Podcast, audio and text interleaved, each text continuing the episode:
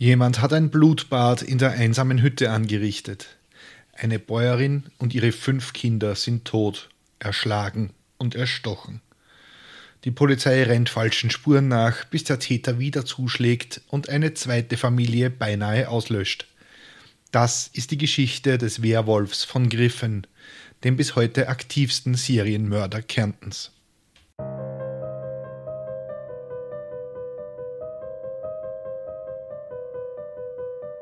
Willkommen bei Mörderisches Österreich, dem Podcast über historische Kriminalfälle aus eurer Umgebung. Anhand von zeitgenössischen Berichten rekonstruieren wir hier die größten Verbrechen der Geschichte Österreichs und darüber hinaus. Am Ende gibt es noch den Klugschiss zum Schluss. Ich muss gleich vorausschicken, dass der heutige Fall in Kärnten spielt. Und ich habe mir geschworen, nicht mehr den Kärntner Dialekt zu imitieren.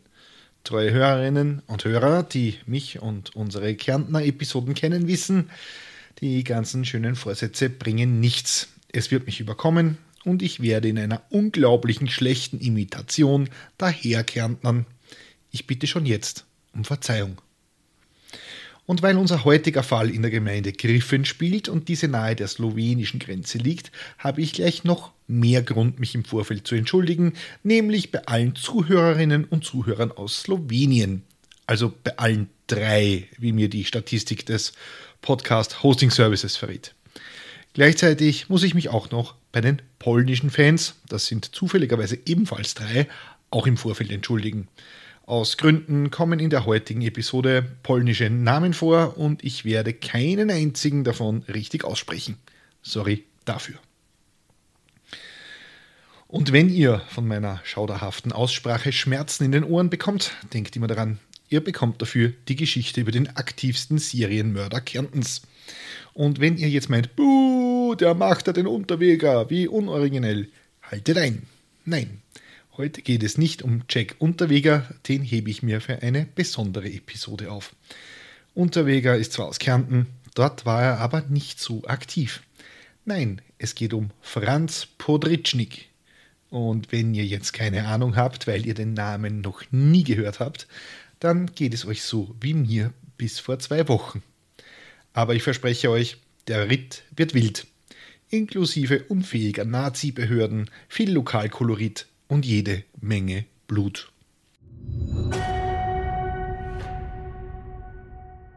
Der Wölfnitzgraben. Schauplatz unseres heutigen Falls ist der Wölfnitzgraben, ein Gebiet, in dem sich bis heute nicht allzu viel abspielt, um es vorsichtig zu formulieren. Der Graben hat vom Wölfnitzbach seinen Namen und führt von Kaunz bis nach Wölfnitz, ein Dorf mit heute 33 Einwohnern. Dieser kleine Weiler liegt an der sogenannten Saualpe auf etwa 1100 Metern Seehöhe. Das alles gehört zur Gemeinde Griffen und wenn euch auch das nichts sagt, so wie mir, dann ist die nächstgrößere Stadt Völkermarkt. Der Wölfnitzgraben ist ein düsterer Ort mit dunklen Wäldern, wenigen kargen Wiesen und im Herbst, wenn am Abend Nebel aufzieht und sich über den Boden legt, dann fühlt man sich fast ein wenig wie in einem klischeehaften Horrorfilm. Ihr wisst schon, wen ich meine, der mit dem kopflosen Reiter und Johnny Depp, glaube ich, war's. Der Graben ist etwa acht Kilometer lang und im Jahr 1941 klappern hier noch einige Mühlen und Sägen, die von der Kraft des Wölfnitzbaches angetrieben werden. Wer nicht in die Wehrmacht eingezogen wurde, hat entweder selbst einen Bauernhof oder arbeitet hier als landwirtschaftlicher Hilfsarbeiter auf den Almen der Gegend. Hier war man aber modern unterwegs. Es gab sogar zwei Elektrizitätswerke, die zumindest einige der Bauernhöfe in der Umgebung mit Strom versorgten. Insgesamt gibt es hier aber sonst nicht viel. Insgesamt nur 13 Hütten gibt es um diese Zeit entlang des Grabens. Diese Behausungen wurden von Zockelmachern, also den Herstellern von Holzschuhen, Sägearbeitern, Müllern, Schustern und Schneidern bewohnt. Oder von Tagelöhnern, die auf den Feldern und Ställen der Bauern aushalfen und sich dort ein paar Pfennige verdienen äh, wieso Pfennige und nicht Groschen.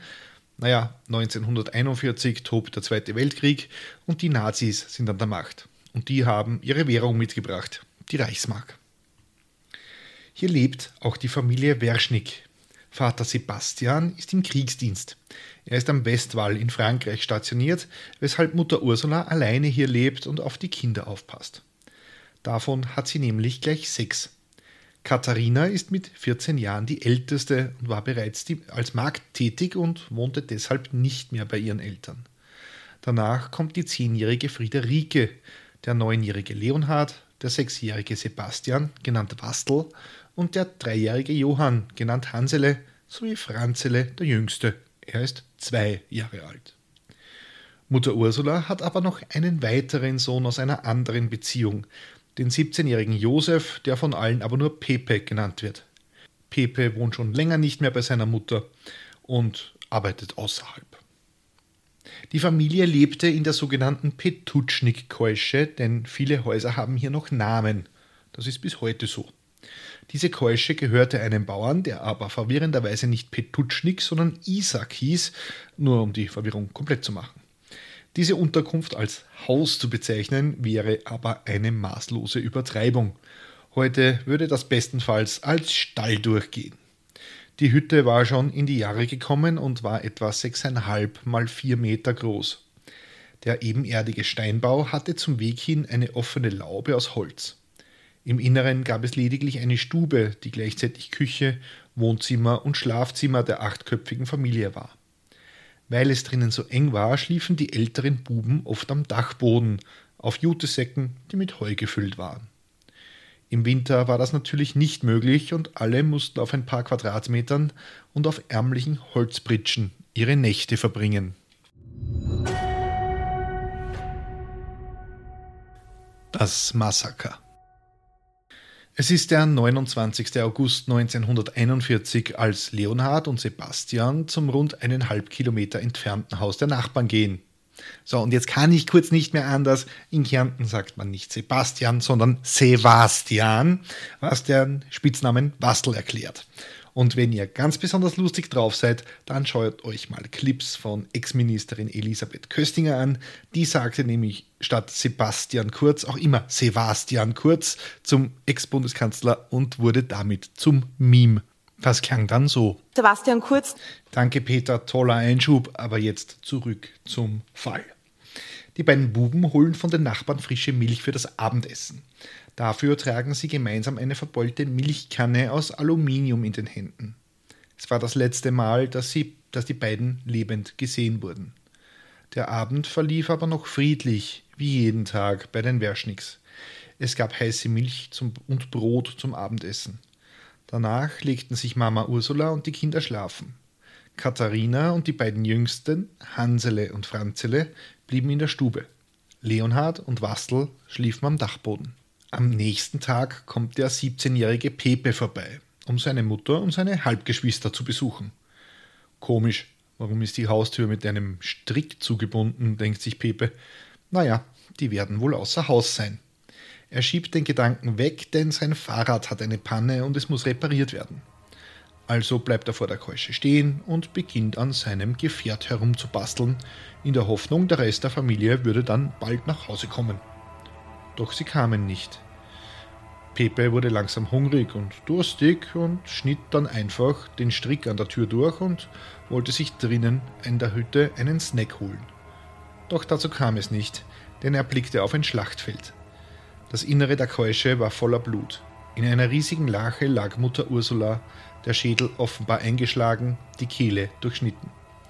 In ihren Betten lagen noch die beiden Jüngsten, Hansele, drei Jahre alt, und Franzele mit zwei Jahren.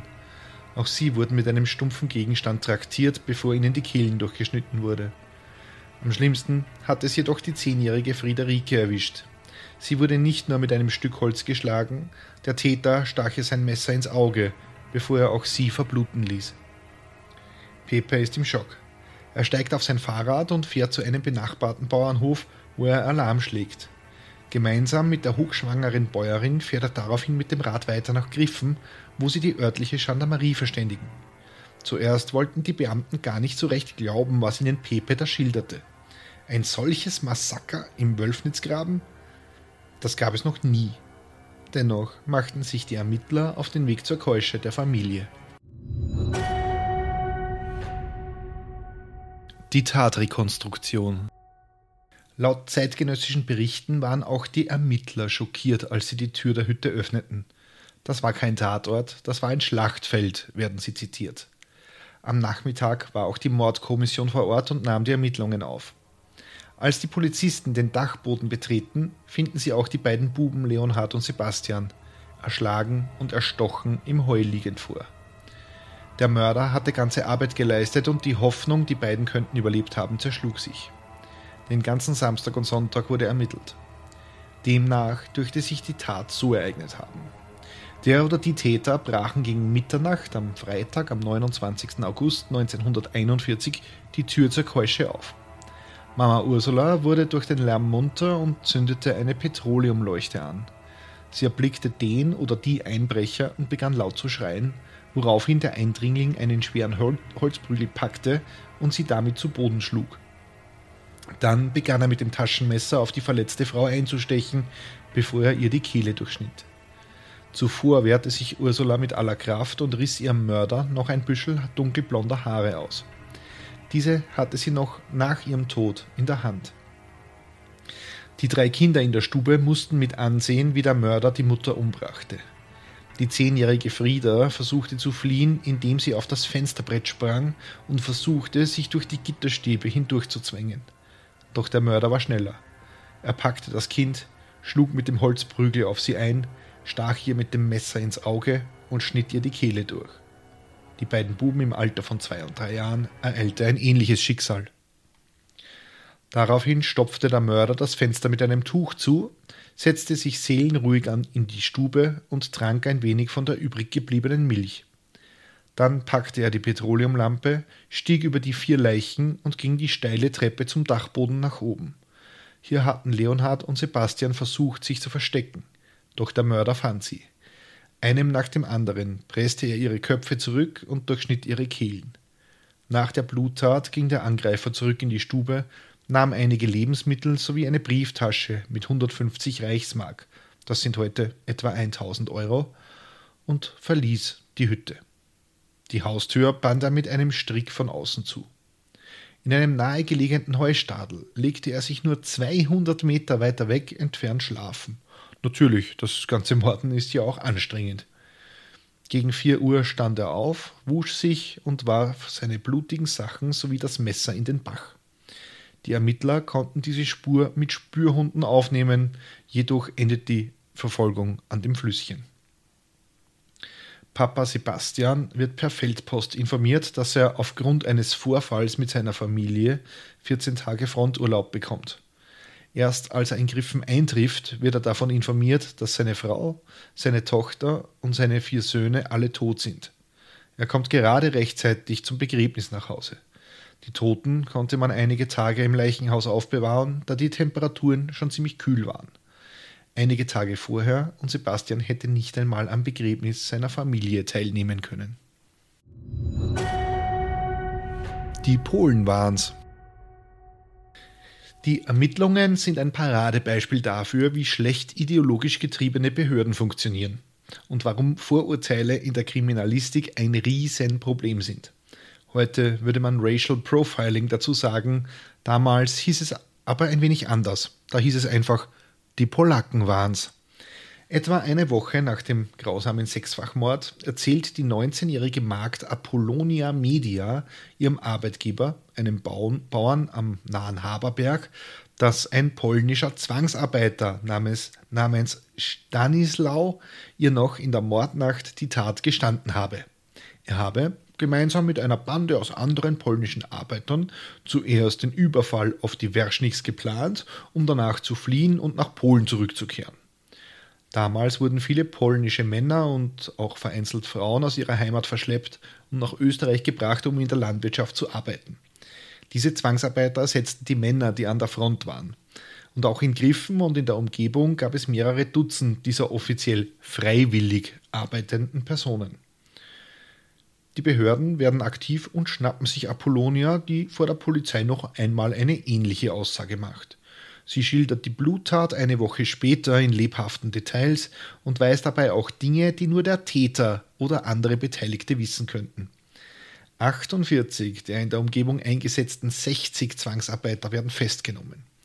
Die Gestapo holt die Arbeiter weg, wo sie gerade sind, nötigenfalls in ihren Pyjamas.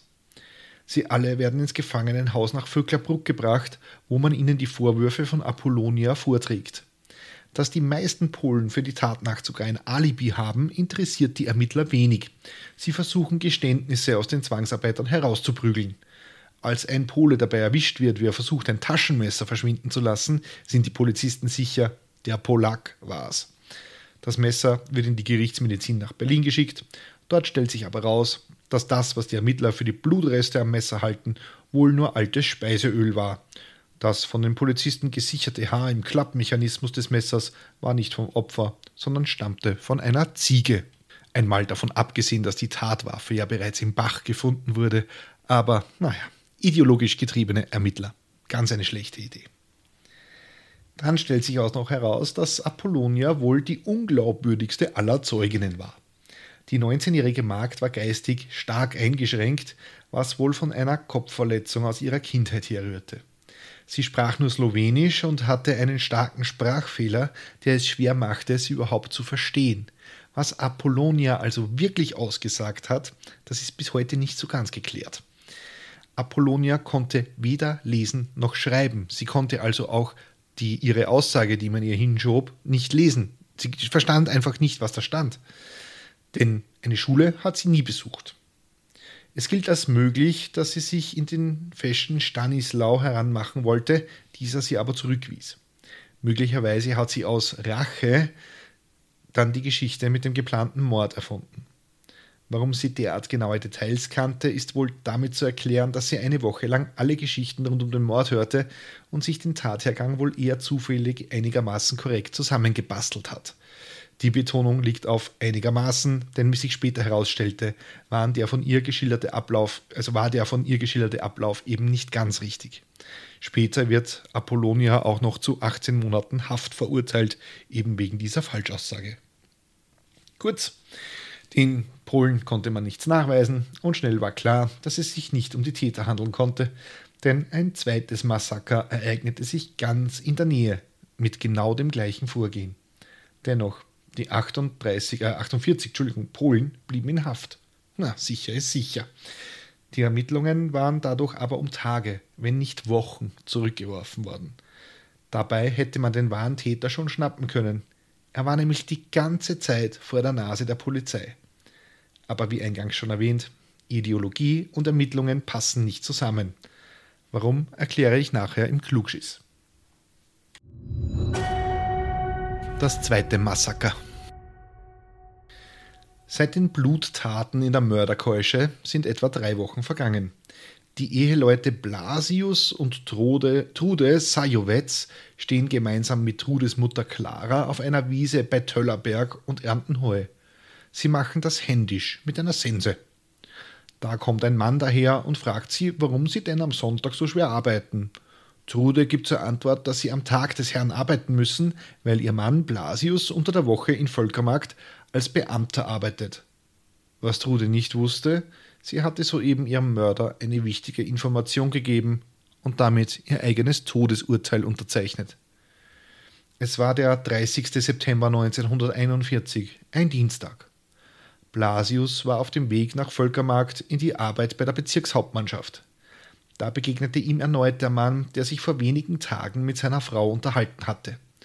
Er trug einen großen Rucksack mit einer Hacke und einem Sappel darin. Ein Sappel, das ist so ein Werkzeug, das wie eine Axt ausschaut, aber eher auf seinen spitzen Schnabel zuläuft.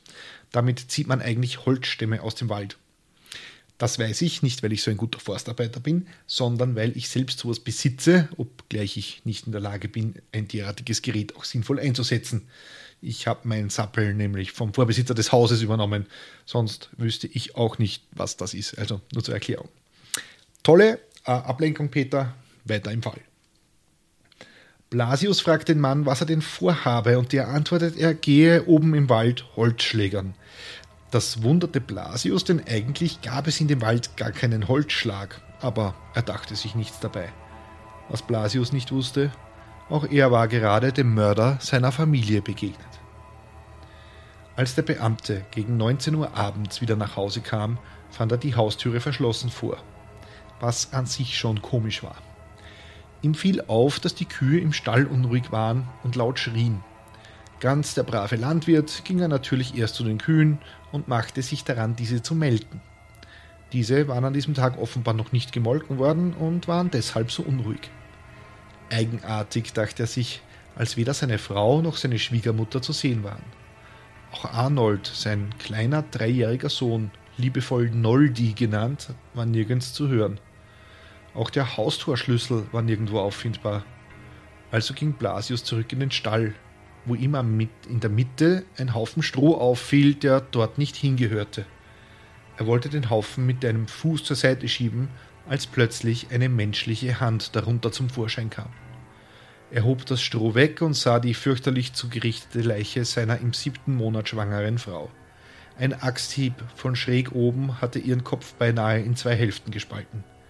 Blasius lief zum Schloss Töllerberg und holte Verstärkung. Sofort waren Nachbarn mit Taschenlampen und Jagdgewehren auf den Beinen und auf dem Weg zurück zum Haus des Beamten. Dort holten sie zuerst die tote Ehefrau Trude aus dem Stall, bevor sie ins Haus eindrangen. In der Küche lag die Leiche der Schwiegermutter Clara. Auch sie wurde durch einen Axthieb getötet. Blasius begann nach seinem Sohn Arnold zu rufen, doch vergebens. Der kleine Noldi war ebenfalls tot. Auch sein Schädel wurde mit einer Axt gespalten. Der Täter hatte außerdem Lebensmittel, eine größere Summe Bargeld und ein altes Steyr Waffenrad mitgehen lassen. Sofort wird neuerlich die Polizei alarmiert und da man davon ausgeht, dass der Mörder noch in der Nähe ist, werden sämtliche Kreuzungen und Straßen abgeriegelt. Blasius schildert den Beamten die Begegnung mit dem Mann mit dem grünen Rucksack am Morgen, der mit der Axt und dem Sappel. Die Beschreibung passt auf eine Person, die der Polizei bereits bekannt ist und nach der aber nur halbherzig gefahndet wurde. Die Jagd nach dem richtigen Täter. Tatsächlich gehen Hinweise auf einen möglichen Täter bei der Polizei ein und die sind unglaublich konkret. Und zwar wurde ein gewisser Franz Podritschnik einen Monat zuvor am Morgen nach der Tat im Wölfnitzgraben gesehen. Ein ihm bekannter Bauarbeiter war ihm begegnet. Er hatte Podritschnik lautstark begrüßt, was diesem nicht besonders recht war. Er zog den Kopf zwischen die Schultern ein und verschwand im Wald. Dem Arbeiter fiel noch ein großer, prall gefüllter grüner Rucksack auf, den Podritschnik bei sich hatte. Später am Abend berichtete der Bauarbeiter einem befreundeten Bauern von der Begegnung. Der Arbeiter hatte bis dahin nichts von den Morden in der Keusche gehört, der Bauer sehr wohl, und dieser gab den Behörden den Tipp. Zwar wurden alte Fotos von Podritschnik in der Zeitung veröffentlicht, aber die Ermittlungen erfolgten nur sehr halbherzig, denn schließlich war man damit, damit beschäftigt, falsche Geständnisse aus 48 polnischen Zwangsarbeitern zu prügeln. Jetzt also hatte Blasius ebenfalls eine Beschreibung abgegeben, die auf Podritschnik hindeutete. Die 48 Polen ließ man lieber doch noch in Haft, man weiß ja nie aber zumindest konzentrierte man sich jetzt auf die Fahndung nach dem richtigen Täter. Schon am Tag nach dem Mord an Blasius, an Blasius Frau, Schwiegermutter und dessen Sohn, gingen Hinweise darauf ein, dass der Verdächtige mit einem Steyr Waffenrad auf dem Weg nach Klagenfurt gesichtet wurde. Aber die Polizei war immer ein wenig zu spät. Die Festnahme des Verbrechers ist einem aufmerksamen Zimmermeister namens Johann Hauffert zu verdanken, der war gerade in Klagenfurt in der Trafik, um Tabak zu kaufen. Da sah er einen Lastwagen einer Klagenfurter Baufirma vor der Trafik stehen bleiben. Das Gefährt war mit Steinen beladen und am Steuer saß Franz Podritschnik. Der gesuchte Mörder stieg aus, marschierte in die Trafik und holte sich einige Zigaretten. Haufert nahm noch einmal unauffällig die kleine Zeitung zur Hand und verglich das darin abgedruckte Foto mit jenem des Mannes, der da vor ihm stand. Kein Zweifel. Es war der Gesuchte. Haufert verließ die Trafik und notierte sich das Kennzeichen des Lastwagens. Er ging in eine nahe Putzerei, also eine Firma, die Textilien reinigt, und bat den Besitzer, die Polizei anzurufen. Haufert setzte sich daraufhin auf sein Fahrrad und verfolgte damit den von Podritschnik gelenkten Lastwagen. Echt ein Held, der Typ. Er musste ganz schön in die Petale treten, denn die Polizei war nirgends zu sehen. Die waren nämlich damit beschäftigt, ihrerseits einen Lastwagen zu beschlagnahmen, damit sie die Verfolgung aufnehmen konnten, weil Polizeiautos gab es damals noch nicht. Erst nach zehn Minuten jagten die Ermittler mit ihrem ihrerseits gestohlenen Lastwagen dem Mörder hinterher. Nach einer Verfolgungsjagd gelang es den Beamten schließlich, den schwer beladenen Laster von Podritschnik zu überholen und ihn zum Bremsen und Anhalten zu zwingen. Die Polizisten stürmten in die Fahrerkabine und nahmen den Mörder fest. So schnell, dass der nicht einmal mehr seine feuerbereite Waffe ziehen konnte. Sonst hätte es wohl noch mehr Tote gegeben. Noch am Abend gesteht Podritschnik die beiden Morde. Erst am Tag darauf werden die Polen freigelassen. Franz P., der Mörder. Podritschnik wird nach seinem Geständnis in einem Käfig öffentlich zur Schau gestellt. Am neuen Platz in Klagenfurt hatten die Menschen jetzt die Gelegenheit, den neunfachen Mörder zu, naja, besichtigen. Menschen standen rund um den Käfig und beschimpften den 41-jährigen Mann und spuckten ihn an. Manchmal spuckte der Gefangene zurück, reagierte aber sonst nicht auf die Beschimpfungen der Klagenfurter. Aus Griffen kamen extra einige Leute mit dem Postbus angereist, damit sie den Mörder anspucken konnten. Nur zwei Wochen nach seiner Verhaftung war auch schon der Prozess anberaumt, in dem Podritschnik mindestens 17 Diebstähle und mehrere Einbrüche nachgewiesen wurden. Der Mann war der Polizei nicht unbekannt. Er saß immer wieder wegen kleinerer Einbrüche im Gefängnis. Einmal saß er sogar in Haft, weil er mit Sprengstoff gefischt hatte. Zuletzt wurde der Mann gesucht, weil er von der Wehrmacht desertiert war. Er habe aus Mordlust und Habgier gehandelt, wirft ihm die Staatsanwaltschaft vor. Und wie in diesen Zeiten üblich, sei die Bezeichnung Mensch für ihn nicht verdient. Er sei ein Raubtier, ein Werwolf, der Werwolf von Griffen. Der Ankläger beantragte die Todesstrafe, um, Zitat, die Volksgemeinschaft von diesem Schädling zu befreien. Selbst sein Pflichtverteidiger stimmte dem zu. Und so wurde Franz Podritschnik zum Tod verurteilt. Das Urteil wurde sofort rechtskräftig.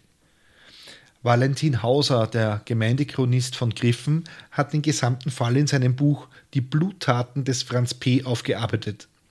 Er schreibt, Kurze Zeit nach der Urteilsverkündung wurde der zum Tode verurteilte Gewaltverbrecher Podritschnik von Klagenfurt in das landesgerichtliche Gefangenenhaus I nach Wien überstellt. Dort saß er für einige Tage im Todestrakt und wartete auf die Vollstreckung des Todes durch das Fallbeil. Ab 1938 wurden Hinrichtungen in Österreich mit dem Fallbeil vollstreckt. Das haben wir in diesem Podcast schon mehrfach besprochen das sich im Hinrichtungsraum im Erdgeschoss des Landesgerichtsgebäudes Wien befand. Unmittelbar vor der Hinrichtung wurden Verurteilte gefesselt in einen Raum geführt, in dem ihnen nochmals mitgeteilt wurde, dass keine Begnadigung erfolgt sei und das Urteil jetzt vollstreckt werde. Dieser letzte Satz, wie der evangelische Gefängnispfarrer, äh, Gefängnispfarrer Hans Rieger schrieb, war das Stichwort.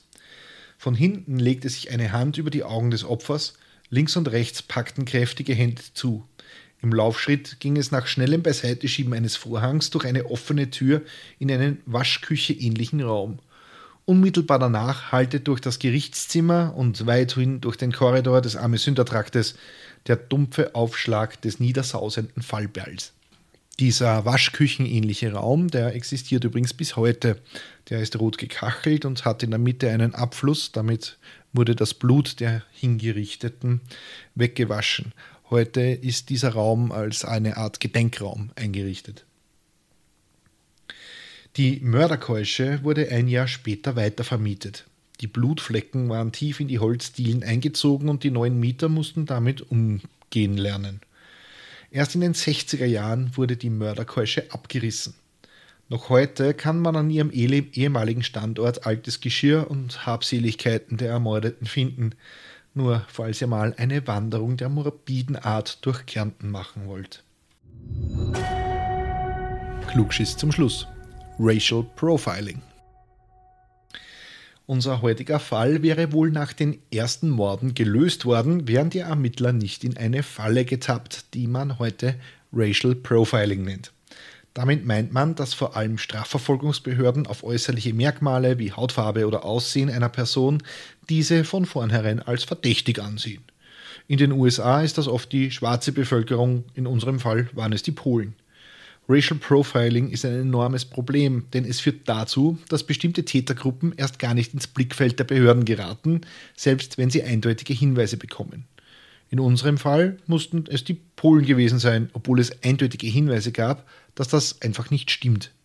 In Deutschland konnte die Mordserie des NSU nur so lange weitergehen, weil die Ermittler den Täter im Zuwanderermilieu aus der Türkei suchten und keinen Blick nach links oder rechts wagten. Racial Profiling ist auch in der Terrorismusbekämpfung höchst umstritten, weil es genau die Menschen ausgrenzt, mit denen die Ermittler eigentlich zusammenarbeiten müssten. Platz gesagt, wenn man jeden Araber für einen Terroristen hält, wird es schwierig, Informationen über echte Terroristen aus dieser Personengruppe zu bekommen. Das Problem des Racial Profiling ist so weit, dass selbst bei der Strafverfolgung genutzte KIs bereits diesen Bias, also diese Vorurteile haben, weil das Trainingsmaterial eben von rassistischen Vorurteilen durchzogen war. In Österreich werden Mitbürgerinnen und Mitbürger mit schwarzer Hautfarbe im Schnitt doppelt so häufig von der Polizei angehalten wie alle anderen Menschen. Klassisch österreichische Weißbrote wie meine Wenigkeit dagegen so gut wie nie. Das letzte Mal, dass ich von der Polizei angehalten wurde, ist ungefähr 15 Jahre her und damals ist das auch nicht ganz grundlos passiert. Und bevor ihr jetzt glaubt, ich wäre auch ein Schwerverbrecher, nein, ich bin mit 90 durch die 70er-Zone gebrettert. In manchen Ländern ist Racial Profiling schon verboten, weil es die Ermittlungen eher behindert als beschleunigt, vom latenten Rassismus einmal abgesehen. Ja, und das war sie auch schon, die 48. Episode von Mörderisches Österreich. Wenn euch die Folge gefallen hat, dann könnt ihr mir auf steadyhq.com slash mörderisch einen Euro in den Hut werfen. Danke an Andrea, Ralf, Dagmar, Sarah, Michthilde, Sigi, Nathalie, Eva, Bianca, Björn, Heidi, Elisabeth, Patricia, Alexandra, Valentin, Jakob, Bianca und Bernd, die diesen Podcast bereits unterstützen.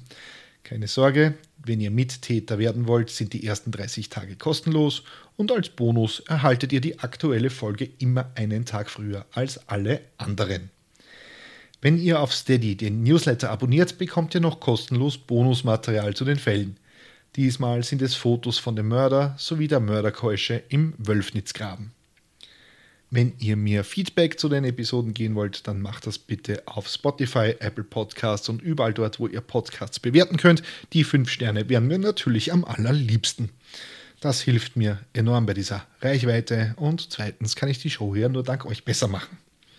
Wenn ihr mir persönlich Feedback geben oder mir Hinweise für einen Fall geben möchtet, dann schreibt mir bitte einfach eine Nachricht auf Steady oder wie sich das in letzter Zeit etabliert hat, auch gerne auf LinkedIn. Ich weiß ja nicht, seit wann dieses Netzwerk cool geworden ist. Die nächste Folge erscheint auf Spotify, Amazon, Apple, TuneIn, iHeartRadio, Podvine, Player FM sowie neuerdings auf Samsung Podcasts und Deezer. Und ganz zum Schluss jetzt noch ein kleiner Buchtipp. Ich habe es eh schon erwähnt. Die Bluttaten des Franz P. von Valentin Hauser. Zwei Familientragödien aus Kärnten. Äh, der Herr Hauser hat das wirklich wunderbar aufgearbeitet. Ich habe mich in den Recherchen in den Recherchen zu diesem Fall hauptsächlich auf sein Buch gestützt und es ist wirklich extrem detailreich. Er hat Dutzende Zeitzeugen interviewt, ähm, er hat recherchiert, er hat sogar äh, eine, eine Landkarte abgedruckt, wo sich alles abgespielt hat, sogar ein, einen Bauplan, einen, einen Lageplan der Mörderkeusche gibt es. Also, wenn ihr dieses Werk unterstützen wollt, dann bestellt euch das direkt beim Autor. Ich verlinke es euch in den Show Notes. Mir bleibt nur noch Danke fürs Zuhören zu sagen und wir hören uns in zwei Wochen wieder. Brav bleiben, Bussi, Baba.